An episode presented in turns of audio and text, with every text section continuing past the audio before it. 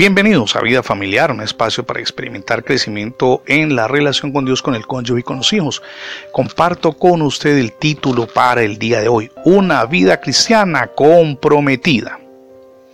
Según una encuesta entre miembros de una congregación grande de los Estados Unidos, el 20% nunca oraban, el 25% nunca leía la Biblia, el 30% no asistía a los domingos a congregarse, el 50% no iban a la escuela dominical, el 80% nunca asistía a las reuniones de oración, el 90% de los encuestados no tenía el hábito de hacer el culto familiar en sus casas, es decir, la reunión de los esposos con sus hijos, y el 95%, sorpréndase, nunca llevaron una sola alma a los pies de Cristo.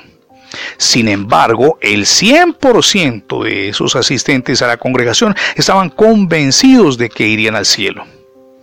Desconozco si usted vive en los Estados Unidos, en Europa o en Latinoamérica, pero lo más probable es que la realidad de su congregación sea muy similar. Siendo así las cosas, parece que nos estamos apoyando en una esperanza falsa, tal vez en nuestro propio corazón olvidando que engañoso es el corazón más que todas las cosas y además perverso, como lo leemos en Jeremías 17:9. Todo indica que nos estamos autoengañando y solo hay un modo de salir de ese engaño, y es escudriñándonos a nosotros mismos. Pero para que nuestro escrutinio interior sea efectivo, hemos de pedir ayuda al único escudriña la mente y prueba el corazón, que es Dios, como lo leemos en Jeremías 17 y 10.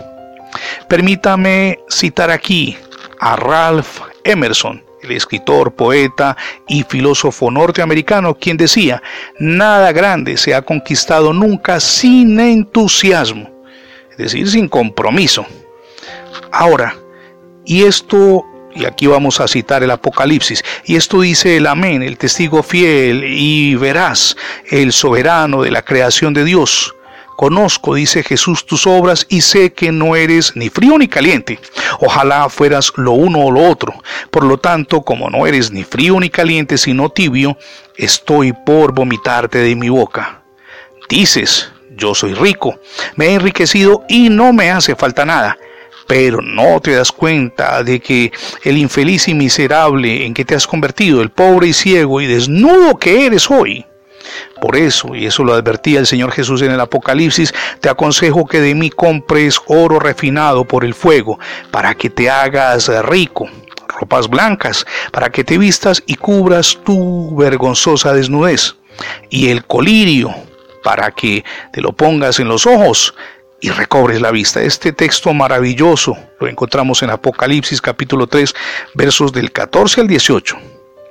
Mi amigo y mi amiga, a pesar del tiempo que lleva este mensaje golpeando nuestros oídos, leyendo estadísticas como la anterior que compartimos con usted hoy en vida familiar, no podemos sino concluir que no nos hemos dado por enterados de la realidad. A nadie le gusta que lo reprendan a mí, por supuesto, menos, y a usted tampoco, pero no está de más que recordemos que un día como hoy el mensaje casi olvidado de Dios, quien reprende y disciplina a todos los que aman, nos está repitiendo, y esto tomado de Apocalipsis 3:19. Dice Jesús, sé fervoroso y vuélvete a Dios. Deje, mi amigo y mi amiga, de lado la, la apatía de su vida cristiana y pídale a Dios volver al primer amor. Permítame preguntarle cómo anda su relación familiar con el cónyuge, con los hijos, con sus padres, con sus hermanos.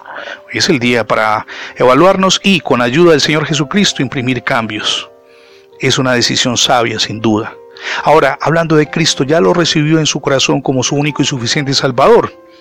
Ábrale las puertas de su existencia y de su hogar. Es la mejor decisión que podemos tomar. Gracias por escuchar las transmisiones diarias en la radio y en el formato de podcast. Recuerde que ingresando la etiqueta numeral devocionales vida familiar en internet tendrá acceso a todos nuestros contenidos digitales alojados en más de 20 plataformas. También le animamos para que se suscriba a nuestra página en internet. Es facebook.com diagonal devocionales vida familiar. Somos Misión Edificando Familias Sólidas y mi nombre es Fernando Alexis Jiménez. Dios les bendiga hoy rica y abundantemente.